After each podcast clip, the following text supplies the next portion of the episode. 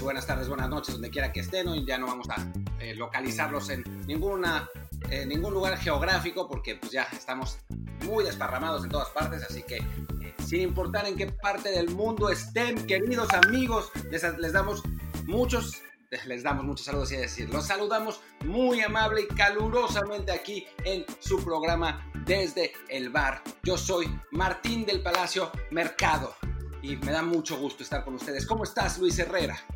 Y yo soy Luis Herrera y saludo particularmente a nuestros amigos de Chimalhuacán. Eh, yo sí voy a recordar los pueblos donde nos están escuchando, aunque en realidad no sé si desde ahí nos escuchan o no, pero bueno, también, ¿por qué no? Es un lugar bonito. Eh, y, bueno, yo creo que arrancamos con el programa pronto, ¿no? Para que de, tiempo de meter todos los temas posibles, ¿no? Sí, sí, arranquemos pronto. Déjenme cerrar mi WhatsApp. No me deja cerrarlo ya, perdón. Estaba metiendo el plink, plink, plink del WhatsApp. Yo lo trataba de cerrar y no me, no me hacía caso. Así que bueno, arranquemos ya lo antes posible. Primero, primero con, con el tema que tiene al, al mundo entero en vilo. Eh, estoy muy dramático hoy. Al mundo entero en vilo, al mundo futbolístico, que es la Champions League. Ya está eh, reanudándose la, la, Champions League. Ya sabemos lo que pasó el, el, fin de semana con los, con los triunfos del el Manchester City sobre, sobre el Real Madrid, el Barcelona con polémica incluida como, como de costumbre. Eh, bueno, lo que ya se esperaba del Bayern Múnich que terminó desparramando por completo al, al Chelsea y se me escapa un partido. Al Lyon, claro, que sorprendió, que sorprendió a la Juve y le ganó. Eh, fue, fue un fin de semana muy emocionante en cuanto a fútbol. Y bueno, se viene eh, otra, otra jornada también igual, igual emocionante. Y arranca la Champions de nuevo el miércoles con el eh, Atalanta Paris Saint Germain. Después el jueves se juega el RB Leipzig contra el Atlético de Madrid. El viernes el Barcelona contra el Bayern Múnich, que es digamos la joya de la corona. Y después el Manchester City contra el Lyon el sábado. La verdad es que va a estar, todos los partidos son son interesantes por una razón o por otra, quizás el menos el de Leipzig contra el Atlético de Madrid, pero ahora con un añadido de emoción que es que los jugadores del Atlético de Madrid salieron, dos jugadores del Atlético de Madrid salieron positivos en el test de coronavirus, Versalco y Correa, y entonces pues vamos a ver qué pasa, ¿no? Eh, por, por, el momento ninguno de los otros eh, ha, ha sido positivo, pero ya hemos visto en otros deportes que, y en otras circunstancias en el fútbol, que a veces estos, los test no dan positivo inmediatamente, sino que dos días después se les vuelve a hacer otro test y aparecen más casos y a ver si no se termina complicando la situación.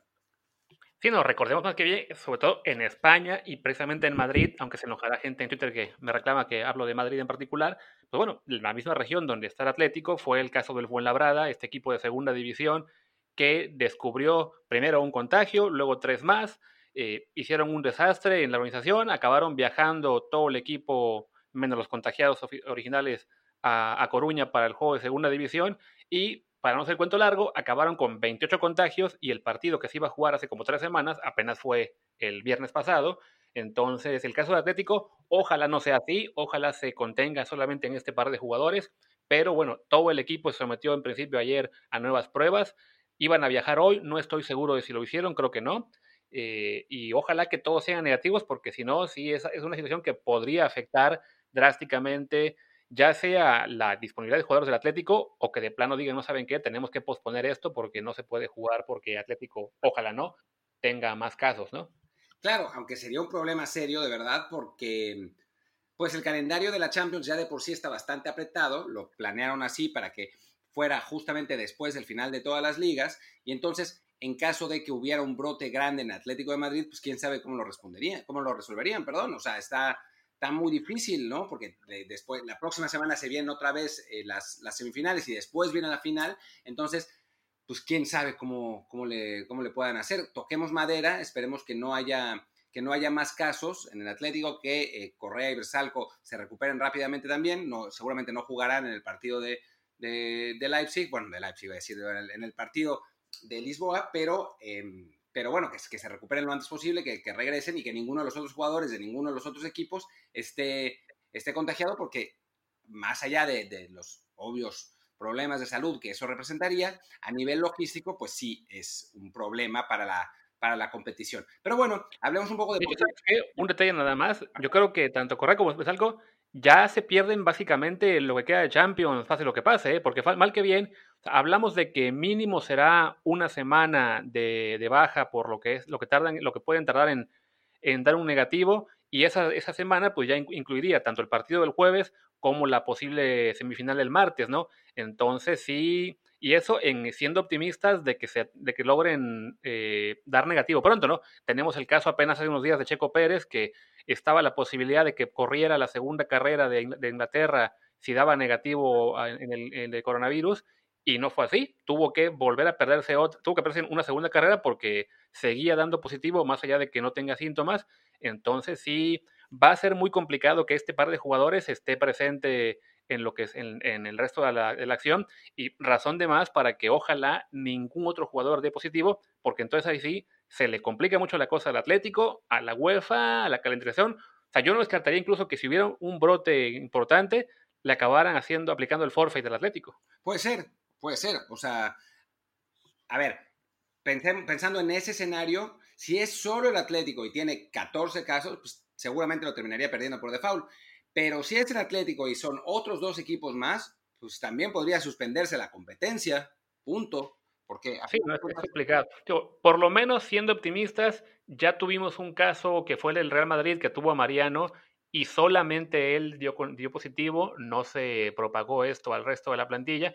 También cabe hacer el matiz de que, bueno, en ese caso habían estado los jugadores en un breve periodo de descanso tras el final de la liga, entonces se presume que su contagio ocurrió fuera de la disciplina del club y, si, y, logró así que se detectó a tiempo antes de que pudiera contagiar a los compañeros.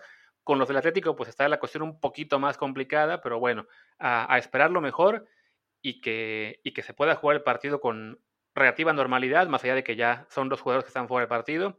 Pero bueno, hablemos del resto de series y, bueno, y de, lo, y de, lo, que pasó el fin de semana pasado. Sí, bueno, eh, este es, un, es un día, digamos, complicado en ese sentido porque, eh, porque es lunes, los, los, partidos van a ser el miércoles y bueno, los, los, partidos de fin de semana fueron viernes y sábado, así que ya más o menos se sabe, se, se sabe todo y todavía estamos demasiado pronto. Creo que el Atalanta Paris Saint Germain sí entra dentro de nuestro rango de, de hoy porque ya en el programa del miércoles seguramente la gente lo escuchará después del partido y es un juego que la verdad es... Em, pues es muy interesante, ¿no? O sea, eso es una, es, es realmente, cuando si uno lo, hubieran dicho antes del, inicio de la temporada, no, bueno, pues, ¿qué, les parece un partido de cuartos de final de Champions Atalanta Paris Saint Germain? Nos hubiéramos reído en su cara, ¿no? O sea, el Atalanta, jaja. Pero ahora estamos eh, frente a dos de los equipos más ofensivos de la, em, pues de, Europa en general, un Atalanta que llega mejor rodado que el Paris Saint Germain, que ha jugado eh, tres partidos oficiales, partidos en los que no se vio particularmente pues particularmente sí dominó, pero no, no, fue, no fue ese equipo demoledor que había sido tanto en los amistosos como antes del parón, mientras que el Atalanta cerró realmente muy bien la temporada de la, de la Serie A. Entonces, sí, el Paris Saint-Germain tiene mejores jugadores y es favorito, pero yo creo que en este momento, sobre todo además con Mbappé, que todavía está en duda si va a ser, em, seguramente estará en, el, estadio, pero no se sabe si va a jugar desde el inicio. Eh, pues con eso el Atalanta se convierte en un rival pues de, pues de peligro para el Paris Saint Germain, ¿no? Sí, no, hablamos de que Atalanta en este regreso a la Serie A, que sí, le, tocó jugar eh, creo que 10, 11 partidos de temporada regular, pues eso incluyó empatarle a la Juventus en Turín, un empate con el Milan, que también estaba cerrando muy bien ahí en Milán. La, la, única derrota fue justo en la última jornada, cuando se jugaba el subcampeonato con el, con el Inter, que lo perdió 2-0. Pero sí, el, el, rodaje que trae es, es muy bueno la, las sensaciones que trae el equipo son también muy interesantes. Y con el Paris Saint Germain, pues sí, el, el problema de que la Liga Francesa no, no regresó, de que tuvo que estar más bien ocupado con amistosos, que estaba ganando todos 7-0, 9-0 y cosas así, pero cuando por fin le tocó jugar partidos oficiales, en el primero perdió Mbappé por una entrada criminal y en el segundo el Lyon le sostuvo el 0-0 en la final de la Copa de la Liga, que le acabó ganando en penales, pero que sí te dice, bueno, que más allá de que el Lyon estaba ahí dando muestras de que iba a ser un rival muy duro para la Juventus y lo acabó siendo, pues también de que el París ya no es lo mismo golear a los equipos rivales en amistosos que ya tener actividad de verdad oficial contra equipos en principio inferiores, como habría sido en ese caso el, Lyon y ahora el Atalanta, pero que no, no será fácil para ellos eh, superar este partido, que a la vez yo creo que si lo superan, sí recobran esa etiqueta que tú les pones de favoritos, ¿no? Decir, que ya se quitaron un poco la, la, el, óxido, están de nuevo en, forma de, competición y, por calendario y por lo que sea y por plantel, es el equipo a, vencer en esta Champions, ¿no? Pues por lo menos de ese lado, ¿no? Porque del otro lado sí está el Bayern Múnich que después de haber despedazado por completo al Chelsea, sí parece ser el, equipo pues más completo, ¿no? Que, que, ofrece esta, esta Champions, ¿no? Obviamente va a jugar contra un Barça que no se vio bien contra el Napoli, que Quique Setién, digamos que sacrificó un poco sus principios para echarlo para atrás a ese Barça y ganarlo pues al contragolpe y medio sufriendo, y lo que en principio no estaría mal, un poco de pragmatismo para este Barcelona que a veces, en general, con sus aficionados y, por estilo se pasa de romántico y a veces tendría que ser un poquito más práctico, pero la cosa es que lo hizo contra el Napoli, que es un equipo que a nivel plantel pues es muy inferior, ¿no? Uno pensaría que eh, un Barcelona podría ser capaz de ganar un partido de octavos de final contra el séptimo lugar de la Serie A, siendo más proactivo y no echándose para atrás en su propia casa. Y eso fue lo que hizo Quique Setién, que además después, al, día siguiente del partido, dijo que estaba contento y orgulloso de cómo había planteado el partido. Entonces, pues sí, por todas esas sensaciones, el, equipo que parece totalmente favorito en esa serie y de ese lado del cuadro es el Bayern Múnich, aunque también, y hablando del Manchester City contra el Lyon, pues el Manchester City, pese a que el Lyon le ganó a la Juventus, pues sí, sí parte como, como gran favorito sobre los franceses, ¿no?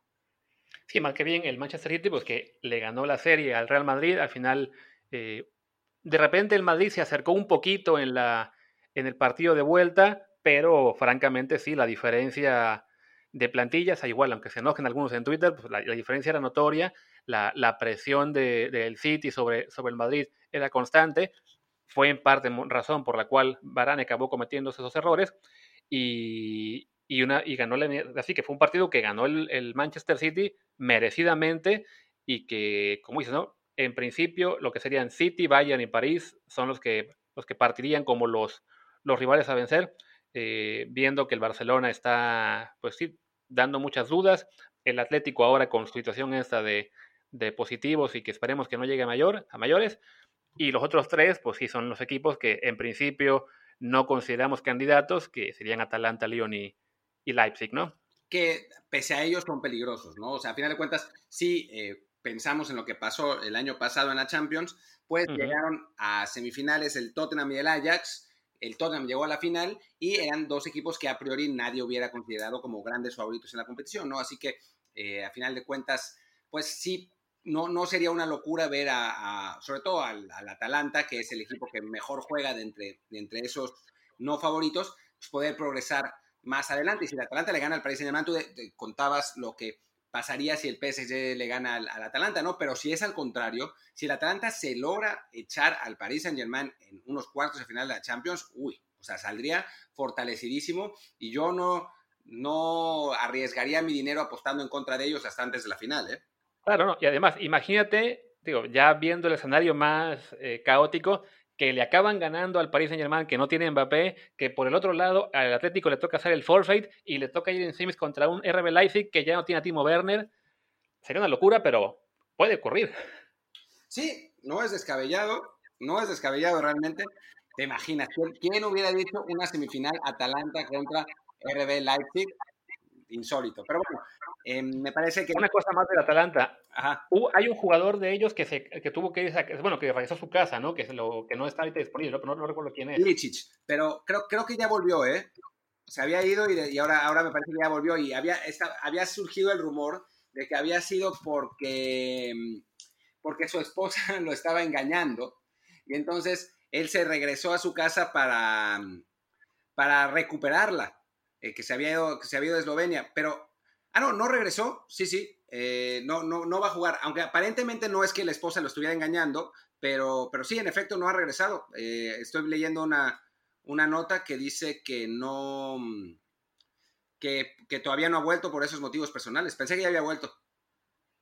Bueno, que entonces, igual en, lo que cabe, no es un jugador tan trascendente para, para, el equipo. Estoy viendo estadísticas del club este año y, por ejemplo, en, en, lo que es en la liga, jugó 26 partidos, apenas 21 como titular, es el jugador 4, 6, 8, 10, número 12 en términos de minutos en la liga, en la Champions League, reviso rápido, es el jugador número, número 9, entonces sí, es una baja que, a fin de cuentas afecta la, la profundidad de la plantilla, pero bueno, no, no es uno de los jugadores clave en principio del Atalanta, como si habría sido eh, el Timo Werner para el, para el Leipzig, como es Mbappé para el, para Atlético.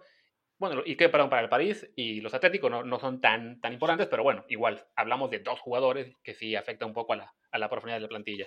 Sí, Ilicic no es uno de los jugadores más clave, pero sí es un jugador que había rendido muy bien cuando, cuando había jugado. O sea, 15 goles en 26 partidos y 8 asistencias. O sea, no es para nada poca cosa. Un jugador además que eh, pues parecía muerto antes de esta temporada. Era, no, no tenía, o sea, no, no, no se le presentía como un jugador tan importante eh, a nivel mundial y explotó en esta temporada. En, ya llevaba un rato en Atalanta, pero, pero después de haber venido de la Fiorentina, pero esta temporada ha sido su mejor temporada eh, con el, con el equipo de Bérgamo. Y sí, la verdad es que sí, sí se le va a extrañar. O sea, el, por otro lado, el, el Atalanta tiene otros jugadores a nivel, a nivel ofensivo que son muy importantes, como Muriel, como Zapata, como Papu Gómez, eh, pero, pero sí, Ilicic, sí sí participó mucho en el, en el buen... Corrijo, así que yo, yo, me dejé llevar por la parte de minutos, pero en términos de goles es el goleador del equipo en Champions y el segundo mejor en la liga, ¿no? Ahí sí me,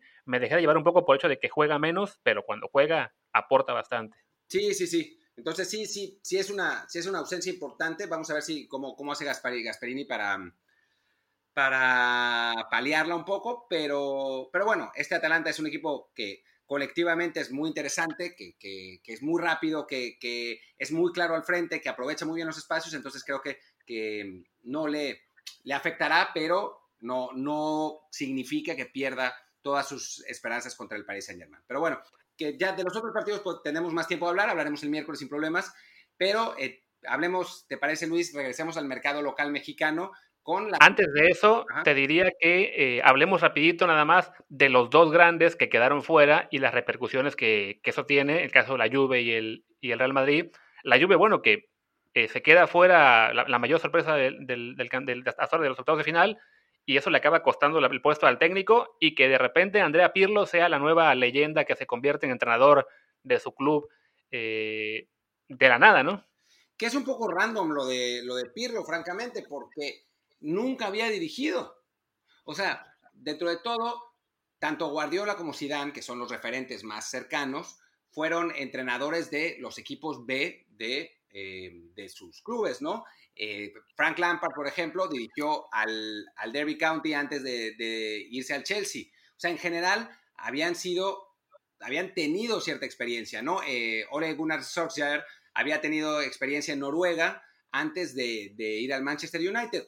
Con Pirlo, nada, nada. O sea, había sido nombrado entrenador de la sub-21 del Milan una semana antes de tomar el primer equipo. Entonces, pues la situación es, bastante, bastante inusual. Vamos a ver cómo, además la Juventus es la Juventus, o sea, no es cualquier cosa. Obviamente, la ventaja de Pirlo es que llega a un equipo que lo ha ganado todo durante años y años y años, que tiene el mejor plantel de su liga y que, digo, le va a dar cierto margen de equivocarse porque primero es una leyenda del club y segundo los jugadores pueden responder ante los em, pues los cualquier error de por inexperiencia que tenga Pirlo en principio, aunque bueno, ya hemos visto situaciones como este año como la de Nico Kovac, que es un técnico mucho más laureado sin duda en el Bayern Múnich que pese a tener el equipo más poderoso de, su liga, pues estuvo a los tumbos hasta que lo corrieron y no fue hasta, sino hasta que llegó eh, Flick que el, el Bayern Múnich le dio la vuelta a la situación. Entonces, pues sí es, sí es un poco arriesgado. Sí, completamente de acuerdo con lo que dice Pirlo. Y en caso del Madrid, pues ya una derrota que en principio se, veía venir porque, bueno, ya, ya partían con, con desventaja tras el juego de ida en casa, porque no estaba Sergio Ramos, porque enfrente estaba el Manchester City. Pero bueno, a fin de cuentas es una temporada que para el Real Madrid culmina en cierta excepción, en que, bueno, sí, fueron campeones de liga, una liga que este año, digamos, estuvo a la baja, con un Barça también bastante mediocre, con un Atlético que, que arrancó muy, muy mal, y bueno, y el resto de la liga que siempre está a años luz de los tres grandes. también una temporada en la que en Copa del Rey quedaron fuera, si no me equivoco, en cuartos de final, que perdieron contra, ¿qué fue? Athletic de Bilbao o la Real Sociedad, uno de los vascos, ¿no? Les, ganó, no me acuerdo cuál de los dos, creo que fue la Real. Y, bueno, y ahora en, Champions se quedan en octavos otra vez.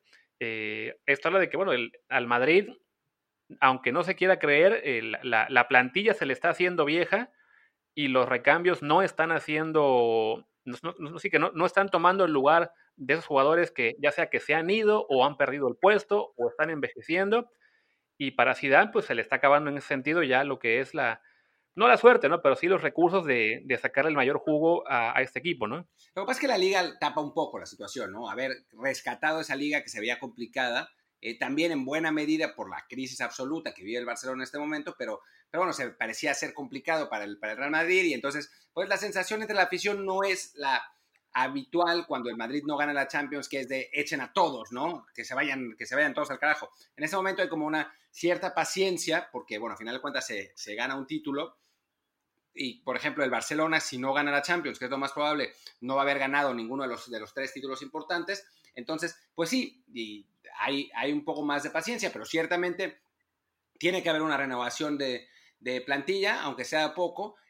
sí tienen algunas, eh, bueno, no tienen algunas, tienen muchos jugadores que tienen, que son muy prometedores, desde los brasileños hasta Odegaard, que tendría que volver en algún momento, eh, Cubo, que ahora está prestado, Casemiro, Valverde, eh, jugadores que son, que, son más, que son más jóvenes, Barán, que eh, se equivocó feamente, pero bueno, que al final de cuentas tiene 27 años y que todavía debería estar ahí, en Militao, o sea, hay, toda una serie de futbolistas jóvenes con más... Eh, con proyección, pero sí la generación dorada, digamos, que ganó todas esas Champions, pues ya está dando sus, sus últimos coletazos. Sí, porque había quien me decía de que, pero, pero ¿cómo que envejeciendo? Si solamente Modric está viejo, pero no, a ver, espérense, del equipo que, que ganó las tres Champions, bueno, incluso cuatro, o sea, de, esa base, de entrada tenemos que era la BBC, que bueno, Cristiano se fue y no lo reemplazaron, Gareth Bale se cayó por, pues sea por cuestión personal, porque ya está eh, peleado con la, con la prensa o la afición o con Zidane, pero bueno, también su nivel actual es mucho más bajo que el que llegó a tener y tampoco tienen a un jugador que haya tomado su puesto por estar a la misma altura, sino simplemente porque, bueno, se cayó Bale y, tu, y, hubo que darle la, la, oportunidad, ya fuera a Rodrigo Vinicius. Modric también ya, ahí sí, este, sigue siendo titular, pero ya no es el mismo ni siquiera de hace dos años cuando ganó el balón de oro, más allá de que yo no creo que lo mereciera. Cross tampoco está jugando al mismo nivel de hace unos años. Marcelo es otro jugador que igual envejeció y ya no es el mismo de antes. Entonces, sí, las, las, piezas clave de, de, esa, de ese, esos campeonatos fuera de Sergio Ramos y Benzema, la gran mayoría o han tenido un declive o ya ni siquiera están, ¿no? Exacto. Sí, sí, no. Hay, hay obviamente un recambio generacional. Ahora, el Madrid ha invertido bien y ha pensado en ese recambio por adelantado mucho más que el Barcelona, que uno, uno ve la banca del Barcelona y son 17 canteranos que tienen poquísima experiencia en, en primera división y que no parecen ser la, la, quinta que los llevó, la quinta esa de la Masía que los llevó a ganarlo todo, eh, y después los, los, jugadores que ha, que ha eh, comprado como intento de recambios, como eh, Dembélé o como un Titi, pues no han podido em, responder al nivel que uno hubiera, uno hubiera pensado. Entonces, pues sí parece mejor em, colocado el Real Madrid, pero sí, ciertamente estas, bien, era de esperarse también. O sea, estas generaciones que nos dieron, pues quizás la competencia más emocionante en España entre los dos equipos grandes de, durante toda la historia durante muchos años, pues ya se están acabando, ¿no? Em, empezando por eh, sus dos grandes estandartes, Cristiano Ronaldo, que ya se fue, y Lionel Messi, que pues sigue siendo Messi, como lo vimos contra el, contra el Napoli, pero ya no puede resolver los partidos él solo contra rivales de primer orden, ¿no? Entonces, em, pues estamos viendo este, este final de era y va a, estar, va a estar interesante ver cómo hace. Ya de por sí el año pasado em, se especulaba que Zidane estaba muy enojado porque no le habían dado los fichajes que él había querido. Vamos a ver si, este, si esta vez puede traer más jugadores. Se ve complicado porque la situación económica en general del fútbol no está fácil. El jugador al que quería traer Zidane era Pogba y ahora Pogba parece que se va a quedar en el Manchester United. Entonces, em, pues no, no, no es la cosa más sencilla del mundo, pero pues va, va a estar interesante.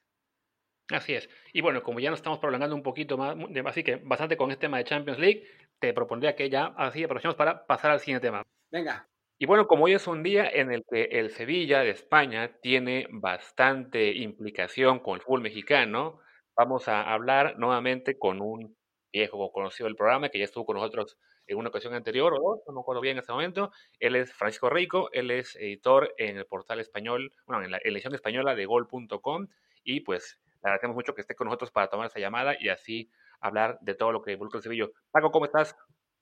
¿Qué tal, Luis? ¿Todo bien por aquí? Pues nada, una vez más molestándote porque el Sevilla suena mucho en, tierras mexicanas, hay muchos temas con ellos y pues el, más eh, apremiante, digamos, sería eh, que se informó en, estos días que están interesados en dos jugadores mexicanos y que por uno de ellos, en principio, harían una oferta esta semana, que es César Montes, el defensa del, del Monterrey, que había tenido para el Valencia. ¿Qué nos podrías comentar tú, que estás ahí en la ciudad, y, si se habla de este jugador o no? Bueno, eh, se habla más allí que allí en México que aquí. Aquí es verdad que el rumor ha llegado. Eh, de hecho, tuve la oportunidad de, preguntarle directamente al representante del futbolista, que es, que es español, que, es de aquí, y me, comentó que, no tenía constancia de que el Sevilla lo siguiese o no, pero que a ellos formalmente no, le, no les había no le había preguntado a nadie del Sevilla por el, por el futbolista. De momento eso es lo que podemos saber. A mí me encaja el tipo de perfil joven, un poco las características de, de defensa y creo que el Sevilla va a fichar algún central, pero, pero no me consta que, haya habido contactos reales todavía. Hablaste, perdón, Paco, para, para, eh, para clarificar, hablaste con el representante de César Montes, que es español. Sí, hablé con el, con el representante de, del futbolista y me comentaba que, que, del Sevilla no había llegado absolutamente nada, que de momento no, no tenían constancia. Lo que llega a México, lo que dicen en México es que hoy el propio jugador, el propio jugador, ¿eh? le hará llegar al club una oferta que tiene de un club español y se eh, polemizaba que ese club español era el Sevilla, pero bueno, si el representante dice que no, quizás entonces la, información vaya hacia otro club español o quizás el representante estuviera mintiendo porque pues ya bueno, sabemos lo que, lo que son los representantes, ¿no? Pero es, es interesante porque la información a la que hoy iba a conocer el club mexicano, el Monterrey, esa oferta. A ver, mm, a mí me extrañaría mucho que el Sevilla intente cerrar esta operación eh, hoy eh, o durante esta semana, porque ayer mismo concedía a Monchi una entrevista a Diario de Sevilla, director deportivo del Sevilla, y comentaba que no iba a hacer ninguna operación antes de que el Sevilla termine de competir en la Europa League. Entonces, él dice que lo está llevando todo eh, muy, muy en silencio para intentar no interferir en, lo que está compitiendo el equipo y en, los, y en los partidos que le quedan por jugar, que además son quizá los más importantes de la temporada, porque se está jugando ganar un título. Entonces, a mí me cuesta mucho pensar que se esté retransmitiendo la negociación eh, tanto. Y sí que creo que el, perfil del jugador encaja, pero de momento todas las partes lo, niegan, ¿no? Por lo, que respecta al Sevilla. Y que bueno, tendría sentido en el, de que el, que el Sevilla tuviera que acelerar la negociación en caso de que hubiera también interés del Valencia, que como ya no tiene actividad, pues pueden, digamos, planear, em, acelerar un poco la cuestión de cómo planean los fichajes de la próxima temporada. Entonces, en ese sentido, obligaría a otros interesados a también eh, eh, negociar más rápido para no quedarse fuera de la jugada. En ese sentido, el Sevilla, eh, ¿cuál es su situación en este momento en términos centrales? ¿Cuál sería su pareja, digamos, titular en este momento? ¿Quién es su reserva? Y para la próxima temporada, si, si, si se suena, si suena que, que se irá alguno o que tiene que llegar a fuerza alguien. Bueno, yo es que me imagino que, que los dos estáis al tanto de quién es la pareja de central del Sevilla, que Diego Carlos Cundé que pues, si no fue la mejor pareja de centrales de la liga, le faltó poco para igualar a Ramos y Barán. Eh, son los dos titularísimos, eh, los dos tienen edad de, seguir siéndolo si se quedasen. Diego Carlos tiene 27, Gundé creo que apenas tiene 21 y, los dos son titularísimos. Eh, a partir de ahí, la gran temporada que han hecho los dos, como, como yo mismo decía, incluso el otro día hicieron un partidazo contra la Roma en Europa League, eh, hace pensar que, uno de los dos va a salir. Y el favorito a salir ahora mismo es Diego Carlos. Porque con Cundé quiere, eh, el propio jugador quiere seguir un poco más en el Sevilla porque al ser tan joven no quiere dar un salto que sea quizá precipitado. El problema es, para que salga uno de estos dos jugadores es que, el Sevilla los va a tasar en la cláusula. Y la cláusula de Diego Carlos es 75 y la de Cundé creo que ronda los 90 y creo que ahora mismo no hay nadie que pueda pagar eso. Si ya el Sevilla se aceptase a negociar y a rebajar un poco la cantidad, eh, podrían salir. No obstante, esos dos son los titulares y el suplente solo tiene un central suplente, que es Sergi Gómez, que, que al final se acabó quedando el verano pasado cuando parecía que se iba, que se iba a ir del equipo. Ha jugado algunos partidos, pero Lopetegui no tiene mucha confianza en él, aunque sí que es un, futbolista que es importante en el vestuario, que aporta mucho, que suma mucho en el grupo, pero que a nivel de repartirse minutos no, está teniendo mucho protagonismo y de hecho eh, ha usado alguna vez Lopetegui a Gudel, el, futbolista que, que, ha hecho ha sido noticia por dar positivo de coronavirus, lo ha usado de central. Y sí que recuperaría para la temporada que viene a Ñañón, que estuvo cedido en el Rennes. Y me consta que San Paoli tiene ganas de al menos verlo, para ver si se lo quedan o no en el contexto de que este mercado no se van a hacer tantos fichajes ni se va a gastar tanto como, como otras veces. Entonces, más o menos ahí habría cuatro futbolistas con los que el Sevilla cuenta actualmente, pero lo dicho, Koundé y Diego Carlos podrían salir los dos, sobre todo Diego Carlos, lo de que Ñañón se vaya a quedar tampoco está claro e incluso yo diría que si Sergio Gómez le llegase una buena oferta de un equipo que le diera más minutos que el Sevilla también podría salir. El perfil es el correcto. El asunto es que los tiempos por el momento parecen no encajar con los tiempos que se están manejando en la prensa mexicana. Eso es lo que podemos eh, más o menos concluir. Sí, sí, sí. A mí, a mí el perfil me, encaja porque sí, porque es el tipo de futbolista que, que ficha Monchi, eh, me comentaba su representante que el jugador sí que ocupa plaza de extracomunitario, pero eso no sería un problema para el Sevilla, porque tiene plazas disponibles y, tampoco tendría problema en ese sentido, que por ejemplo el Sevilla fue uno de los equipos que intentó fichar a Cubo del Real Madrid precisamente por eso, porque tenía plazas de, extracomunitario libres. Claro. Y bueno, entonces, hablando también de, de, de fichar extracomunitario, Hablemos entonces del, otro mexicano que ha sonado más para el Sevilla, que lleva ya unas semanas en sentido el, supuesto interés, que es Jesús Corona el Tecatito, este lateral volante por derecha del, Porto, que fue uno de los jugadores más destacados en la liga portuguesa este año. Y bueno, que ya, ya hablamos de ese interés la, vez pasada que, que estuve contando el programa. ¿Qué nos podrías comentar al respecto? Si se ha movido, si, si sigue ahí latente o si ya de plano se han olvidado del jugador.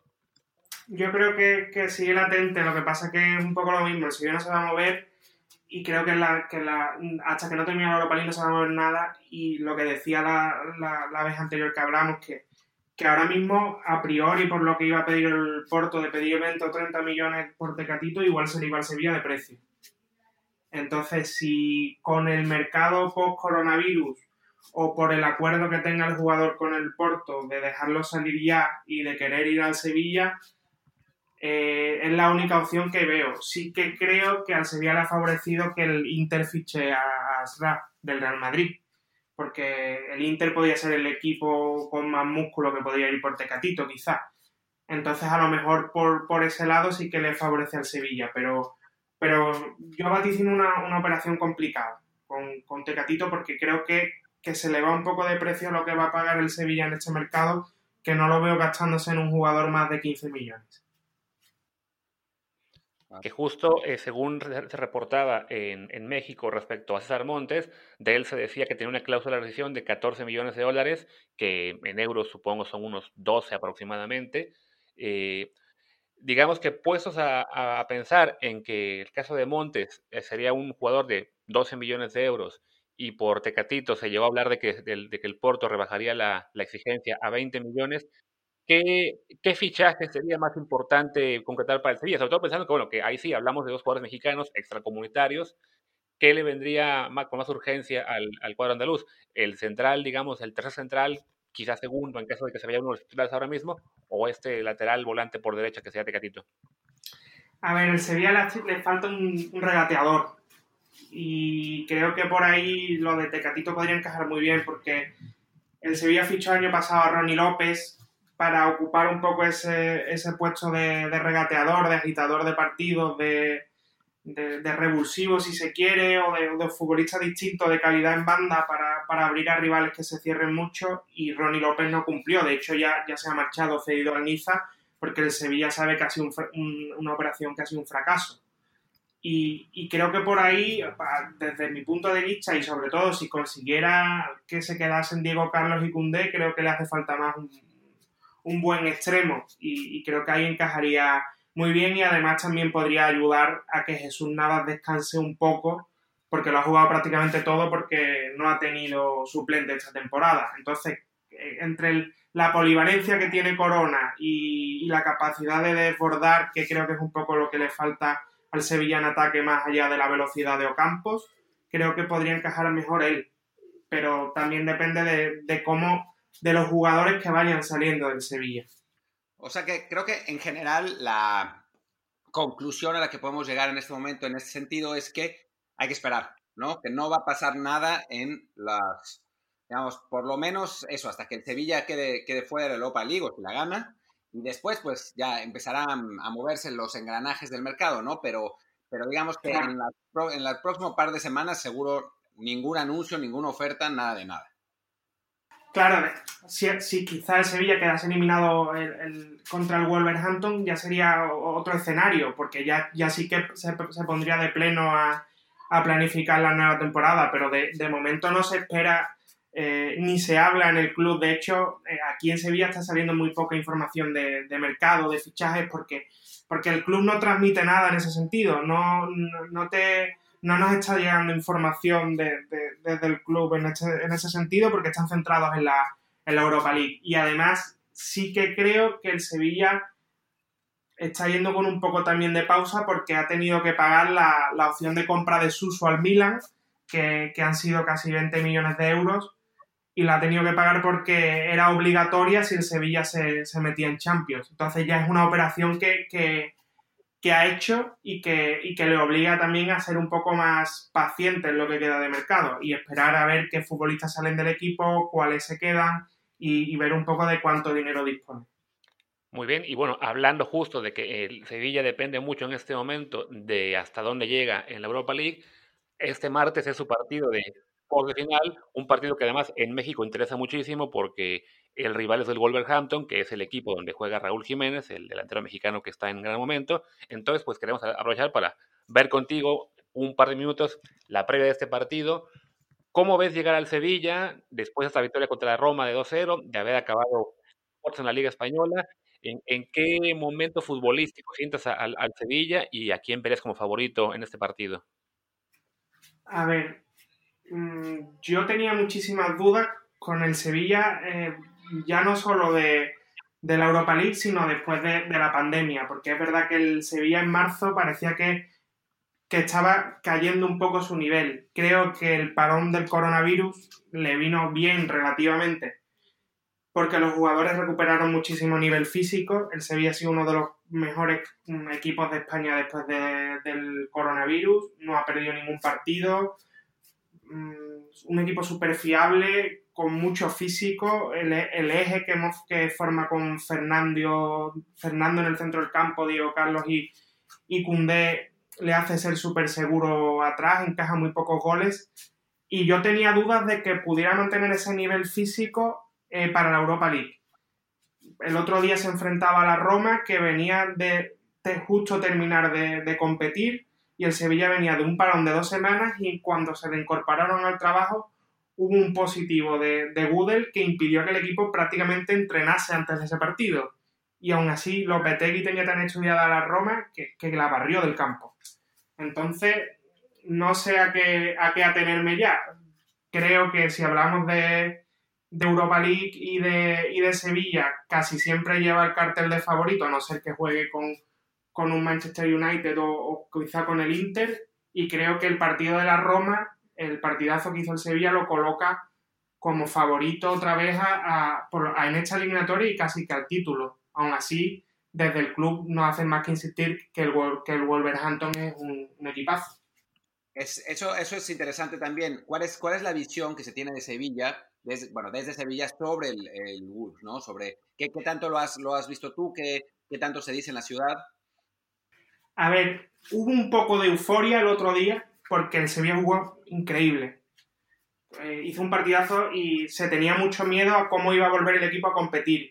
Y la Roma era un buen equipo. Entonces sí que se ha desatado un poco de euforia y el club está intentando rebajarla porque quizá el Wolverhampton no tenga tanto nombre, pero el que ha visto un poco la Premier sabe que es uno de los equipos revelación y que es un equipo que, en una mala tarde te mete cinco como se los metió al español. Y yo creo que eso la mayoría de los aficionados lo tiene claro y, un poco se, eh, tiene esa sensación de que el Sevilla tiene más historia, de que es más favorito que el Wolverhampton, pero que va a ser complicadísimo.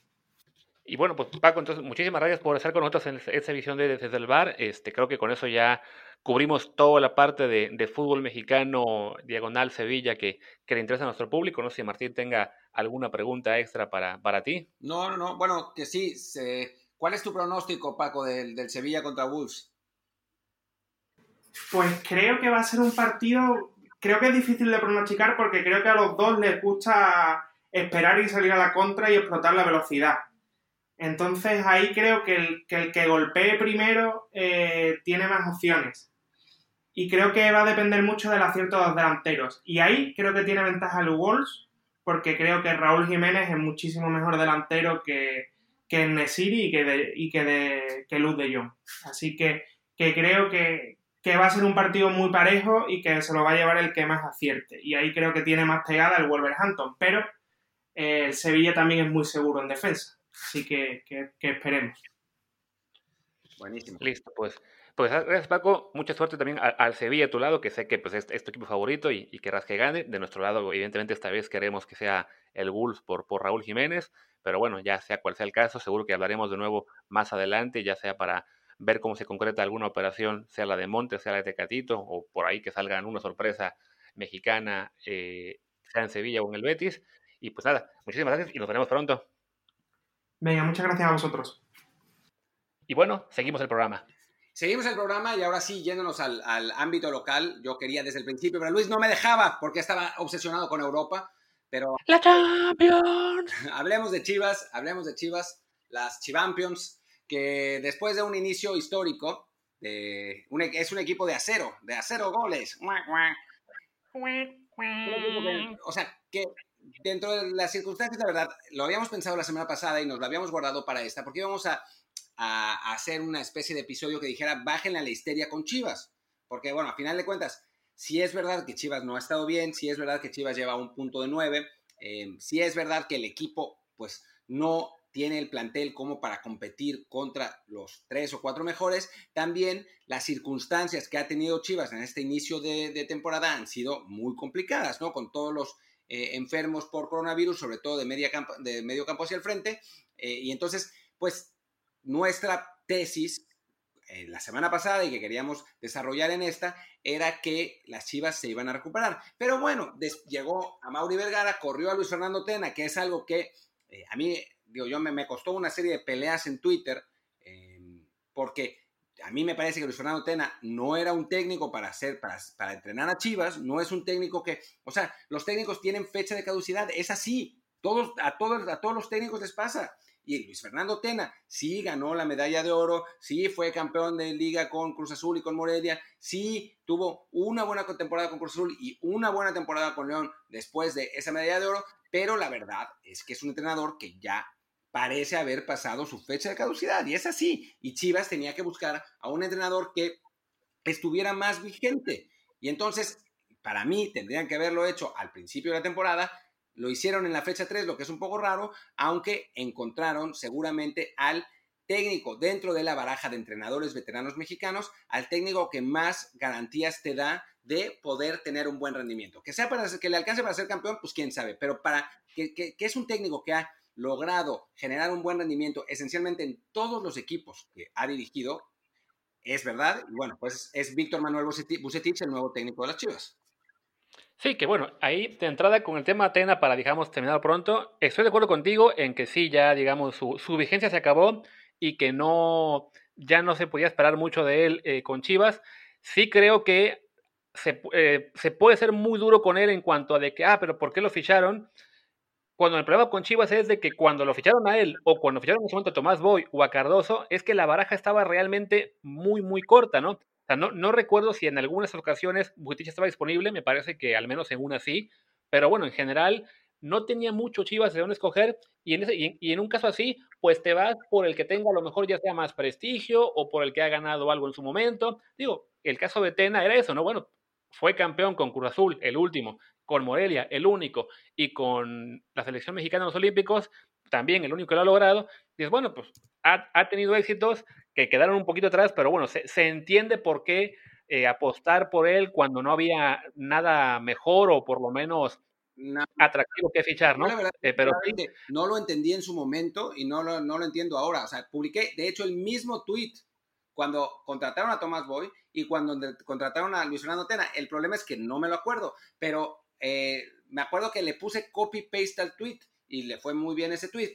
Eh, no, estoy de acuerdo. El problema es que no había, o sea, para Chivas el problema no es tanto a quién escoge, es, no es que digas, uy, tenían a la mano a, digamos, a Bucetich y prefirieron a Tomás Boy. No, no, simplemente es que cuando, les, cuando corren al técnico, lo, hacen con mal time, con el pésimo timing de que no hay nadie, nadie de prestigio o, o realmente atractivo que fichar, ¿no? ahora mismo sí, coinciden que echan a Tena en el momento en que está Bucetich libre y lo pueden traer, pero la verdad es que fuera de Bucetich la baraja no iba a estar, no, iba a estar muy amplia. O sea, si Víctor Manuel les decía que no hoy, Chivas estaría realmente sufriendo para encontrar un, un, candidato viable. Tan es así que ya se estaba promoviendo Paco Gemes. Sí, Paco Gemes, por Dios. Pero creo que. Creo que, bueno, podrían haber hecho un poco más de scouting en el extranjero. La última vez que lo hicieron le salió relativamente bien con Almeida. Eh, creo que podrían haber, yo sé que no iba a querer ir, pero podrían haber sondeado a Javier Aguirre, que no quiere vivir en México, pero bueno, o sea, algunas opciones hay. Lo que pasa es que en, Chivas suelen hacer las cosas muy precipitadamente. Y esa es la realidad. O sea, primero hacen y después piensan. Y eso vuelve las cosas muy difíciles. Normalmente en el fútbol mexicano, y no es particularmente ético, pero así funciona, cuando un equipo quiere correr al técnico, ya desde una o dos semanas antes está sondeando eh, posibles reemplazos. Y eso es perfectamente lo que podría haber hecho Chivas, sobre todo en un espacio de tres meses en los que no hubo fútbol. Entonces, perfectamente podía haber platicado con algunos entrenadores y, decirles, bueno, estamos esperando a ver qué pasa con Luis Fernando Tena, a ver si logra enderezar el, banco, el barco, pero si no lo consigues, eh, si no lo consigue, pues tú estás en nuestra baraja de técnicos. ¿Te gustaría ir a Chivas? ¿Cuánto querrías por ir a Chivas? Etcétera, etcétera, ¿no? Eh, eso me parece que es como de, lógica elemental. Que Chivas no lo haga me parece francamente ridículo. Porque además... Sí, completamente de acuerdo. Y eso es parte, digamos, de estos errores constantes de esta directiva. Que bueno, no es solamente esta, ¿no? De, como dices, ¿no? Es, es un problema que tiene Chivas, de, que viene de mucho tiempo, de que siempre reacciona en lugar de planear las cosas.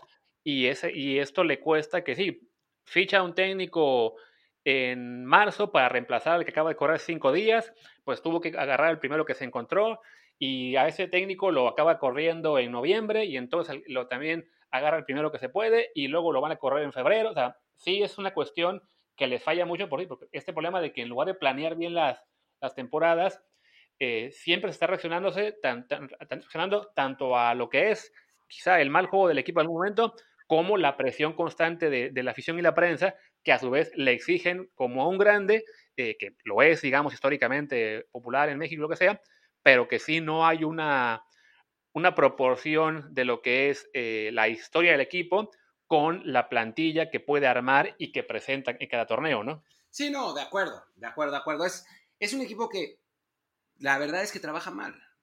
O sea, es una directiva que trabaja mal, seamos absolutamente eh, claros, ¿no? En, las directivas que trabajan bien y que sabemos cuáles son, son Santos, América, eh, Tigres, aunque no les guste, Monterrey en general.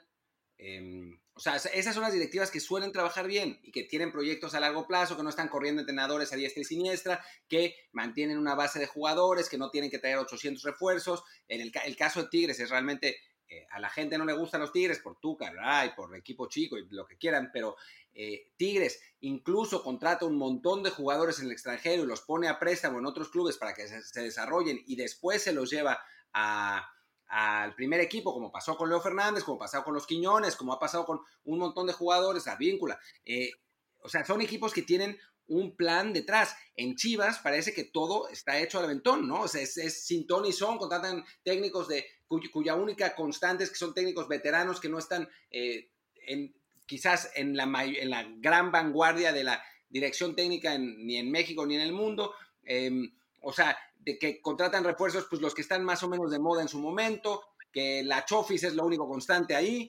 Em, no sé, o sea, es un equipo que, que parece que las cosas las hacen bastante al aventón y que no encuentran la tranquilidad deportiva para tomar las decisiones correctas. Y bueno, ese tipo de cosas es la que los lleva a situaciones como esta, donde corrieron a un técnico que probablemente no era el adecuado para, el, para dirigir a Chivas en el primer momento, pero que lo corrieron en la fecha 3 de un torneo que tuvo un periodo de descanso de varios meses antes de que empezara. Que para cómo lo corren, a las dos semanas de que se recuperó de, coronavirus, como la mitad de la plantilla, ¿no? O sea, en situaciones, digamos que, o sea, si había un momento para ser pacientes con él y con el equipo, era justo ahora por todas las bajas y todos los problemas que tuvieron con, con contagios en, los últimos, las últimas semanas, y en, pero al fin de cuentas, en, este, en, este, en estas ansias o en esta falta de planeación, en este modo de reaccionar siempre que tiene la directiva, pues lo, acaban tomando la decisión en este momento que de hecho, bueno, eso me lleva a una cosa que yo prometí un poco en, Twitter, que era que queríamos hablar, sobre todo yo, de lo que es el problema de raíz de Chivas, ¿no? Que yo siempre digo cuando echan un técnico, el problema no era hoy, no era Cardoso, no fue en su momento Almeida, ni es la solución él cuando regrese, tampoco era el problema base Tena, más allá de que sí, de que como técnicos ninguno de ellos era, digamos, el adecuado, pero sí creo que las fallas en Chivas, pues sí, vienen de mucho más atrás, ¿no? O sea, ni siquiera Bucetich creo que va a llegar con la varita mágica a ser campeón a Chivas. De entrada porque no ha sido campeón de liga en 10 años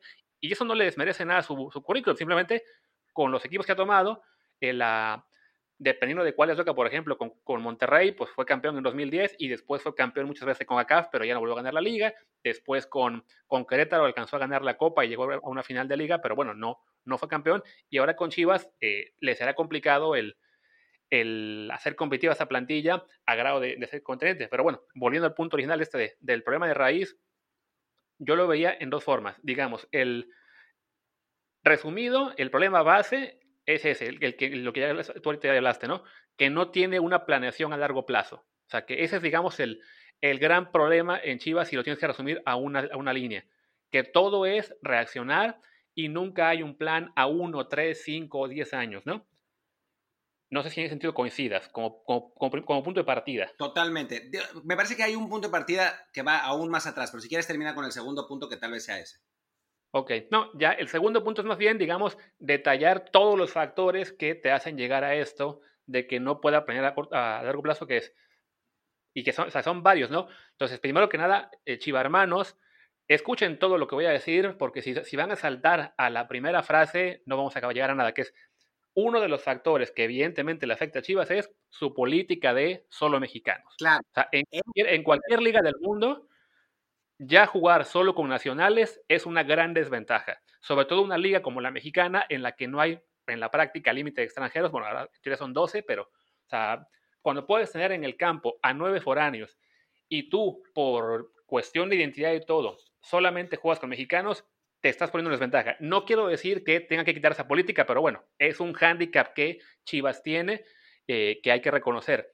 Punto número dos, también ligado a eso, es de que, bueno, al, limitarte eh, a que solo juegas con mexicanos, tu mercado también está más limitado y todo jugador que te interese te lo ponen más caro. Porque si tú quieres a un jugador de una baraja de a lo mejor 30 mexicanos top, de los cuales 10 están ya en Europa, 10 están en equipos que no te van a vender nunca, como son Chivas, que, perdón, como son América, Tigres, eh, Monterrey Cruz Azul, y los otros 10 están en, en clubes medianos, pues esos clubes medianos saben que, ah, bueno, ellos le pueden vender al que sea, pero tú solo le puedes comprar a ellos. Entonces, el problema que tiene Chivas siempre es ese que, siempre acaba pagando de más por los jugadores que, que quiere, ¿no? Y a también una, digamos, una deficiente eh, trabajo financiero que es que Chivas, no, o sea, tanto por hecho de que acaba pagando de más por los jugadores, además, siendo el equipo más popular en México, no está generando los ingresos que se más popular le, le, requería. uno dice, bueno, ¿por qué un equipo tan grande como Chivas no puede generar los ingresos que requiere para comprar los jugadores que, le hace falta y no estar en ese problema de que, ah, pues, armé una gran plantilla y logré ser campeón, cosa que pasa cada, en este momento cada 10, como, como cada 10, 12 años, e inmediatamente la tiene que vender. A ver, yo te, voy a contestar punto por punto. Yo sí creo que es un problema la política de Chivas. O sea, me parece que de ahí parte todo el asunto. O sea, si Chivas tiene que emplear a solo mexicanos, pues es un hándicap gigante y es un, un hándicap que no le permite competir en igualdad de circunstancias con eh, el resto de los competidores. En ninguna parte del mundo, en ninguna, ¿eh? hay equipos que sean realmente exitosos empleando solamente a jugadores locales.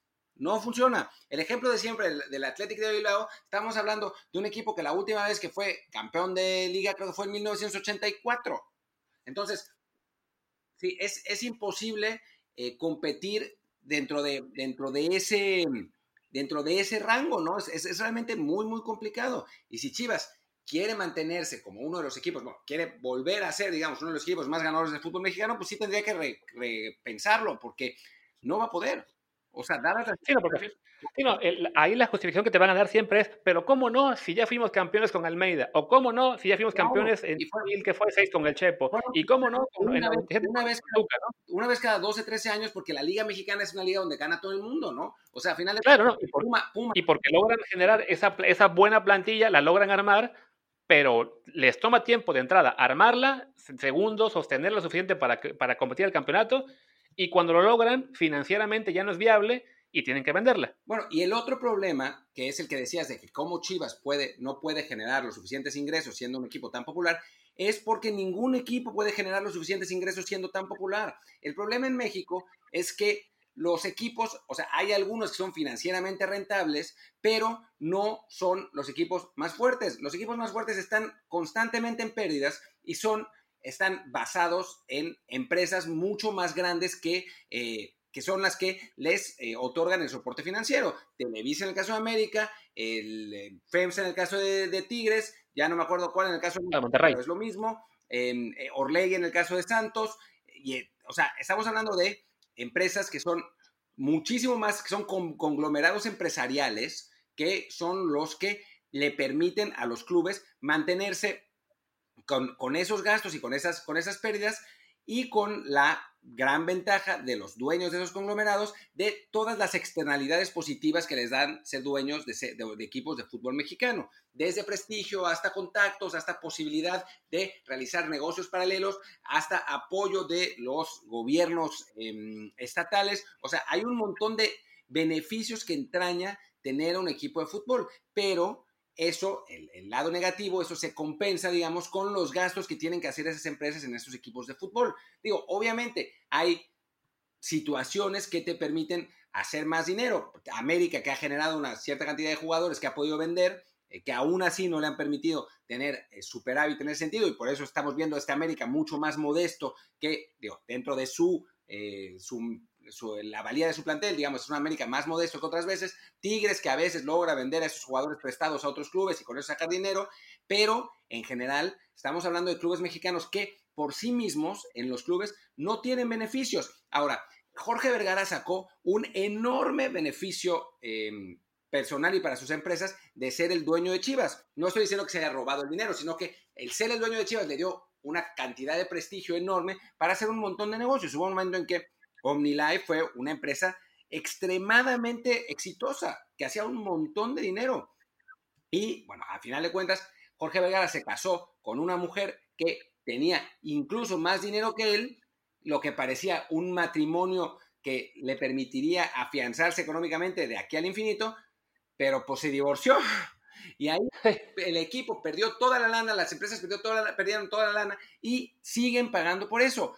Chivas, y yo lo he dicho desde hace un montón de tiempo, si Chivas quiere volver a ser un equipo exitoso en el fútbol mexicano, tiene que o vender, a Mauri Vergara tiene que vender, porque no tiene el dinero para, para poder mantener un equipo así, o tener, aceptar a jugadores extranjeros y asumir que tampoco eso podría ser suficiente porque todos los otros equipos que sí tienen jugadores extranjeros, tampoco es que sean increíblemente dominantes en el fútbol mexicano, aún teniendo toda la lana que tienen como con Tigres.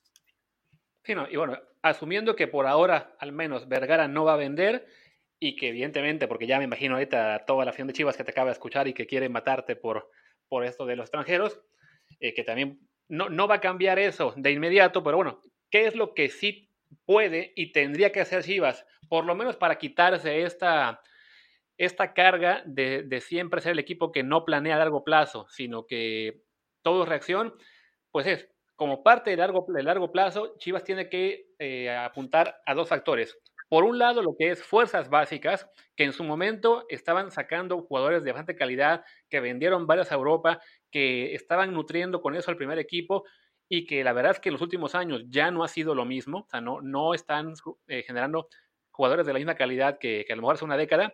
Y por otro lado también eh, un mejor trabajo de scouting, o sea, no, no esperarse a que un jugador ya es figura en el Pachuca o en el Necaxa para comprarlo a precio de oro sino más bien, ok, detectar jugadores, ya sea en la, en un, en, bueno, yo en un Morelia, en un Mazatlán, en un Necaxa, en un Querétaro, que siendo muy jóvenes se empiezan a, a, mostrar buenas formas, decir, ok, a este jugador, si lo ficho, no va a hacer gran ruido, pero tengo muy claro que puede aportar a este equipo un poco lo que hace el América con sus fichajes, tanto mexicanos como extranjeros recordemos el año pasado cómo los reventaron por haber, por haber adquirido a Federico Viñas y el tipo ahora es uno de los jugadores más queridos ahí, ¿no? Entonces, eso también le falta mucho Chivas, ¿no? Detectar jugadores de, con potencial y que, que puedan tener una, una función específica en el equipo, en lugar de simplemente decir, ah, pues como nos urge reforzar el equipo, vamos a hacer nuestra lista de compras, vamos a gastarnos 50 millones de dólares a plazos y resulta que compran jugadores demasiado caros para lo que realmente son que además en el caso de la última camada de refuerzos, la mayoría eran demasiado jóvenes que les faltaba un rato para, para cuajar, digamos, y, y llegas a lo que tienes ahora, que es una plantilla que eh, por nombres parece muy atractiva, pero que la verdad es que no está lista para competir al nivel de los principales, ¿no? No, más bien, no, ni cerca. O sea, estamos, ya habíamos hablado que para Chivas sería un éxito colarse a la liguilla real, no al repechaje random, eh, y yo lo, yo lo sostengo, ¿no? O sea, me parece que si Chivas está entre los ocho mejores del fútbol mexicano al terminar la temporada, es una temporada exitosa. Digo, después en México puede ganar cualquiera a final de cuentas, pero, pero siendo absolutamente realistas, Chivas no está, nunca estuvo para, para disputar el título. Cuando yo decía en, en, otro programa que, no, en otro programa, en otro episodio de este mismo programa, que Chivas, que no sé cómo se ofendían los, equipos, los aficionados de Chivas porque Mazatlán les hacía un gol cuando Mazatlán tenía mejor plantel que Chivas, pues bueno, ahora la posición en la tabla lo está diciendo también, ¿no? Eh, estamos hablando... Sí, así es. ¿Cómo? Sí, y es que es eso, o sea, de que o sea, el aficionado de Chivas, que ya nos imaginamos cómo nos van a caer las pedradas más adelante. No, y espérate, pero fíjate cómo voy a promocionar el programa en Twitter, ¿eh? Vas a ver. Ah, claro. Ya imagino. No, pero es que al, al fan de Chivas sí le, o sea, le, le, falta esa tranquilidad o esa. No a todos, evidentemente, pero sí hay un importante sector que es demasiado histérico, que es eh, que no, no cobra conciencia de la situación en la que realmente está su equipo, y eso a su vez se traslada a la directiva, que reacciona como loca a cada torneo, y aquí mal que bien, la solución para Chivas, pues evidentemente no es una varita mágica, no es que sepamos más que todos, pero sí es planear mucho más a largo plazo. O sea, yo me acuerdo que el, torneo pasado, el que se canceló, en enero estaban las, los análisis de, en, varios programas y en, y en general en el, el, ámbito deportivo mexicano, era, no, no, con los refuerzos de Chivas está para ser campeón. y al decir que no era para ser campeón, pero ¿cómo es posible si Chivas está con la exigencia? Es que esa es la verdad.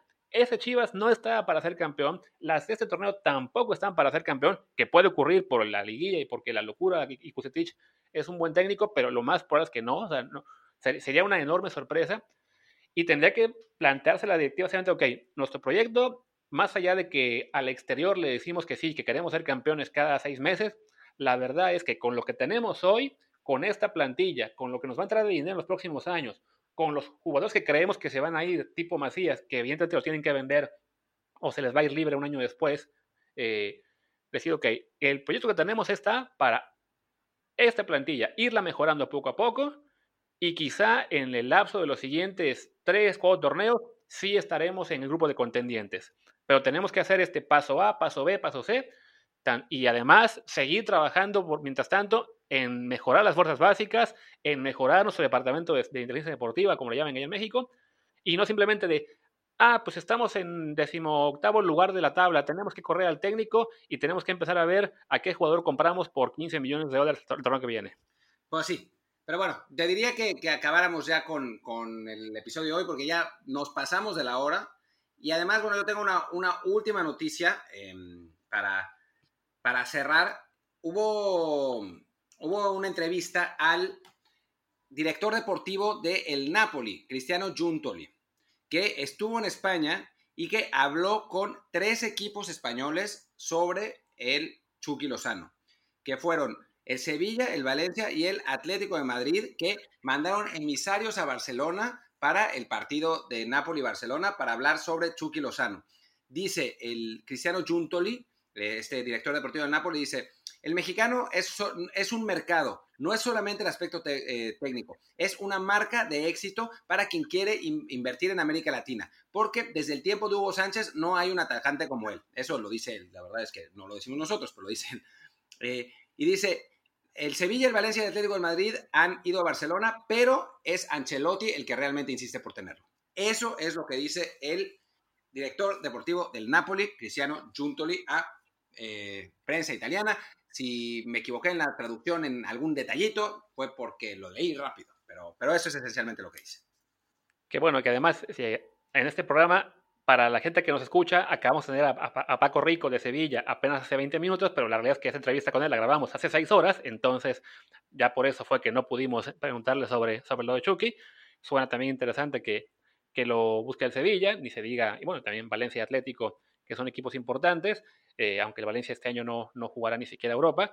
Eh, y bueno, el, interés del Everton de Ancelotti ya lo hemos, hemos sabido hace bastante que existe. Eh, pues a ver qué pasa, ¿no? A fin de cuentas, parecía que Chucky se estaba ya ganando la confianza de Gattuso, pero a fin de cuentas, si, si tiene la oportunidad de salir a un club en el que tenga en principio mejores perspectivas de ser titular y a una liga, ni se diga la Premier, en la que se presta mejor a su juego, pues qué mejor, ¿no?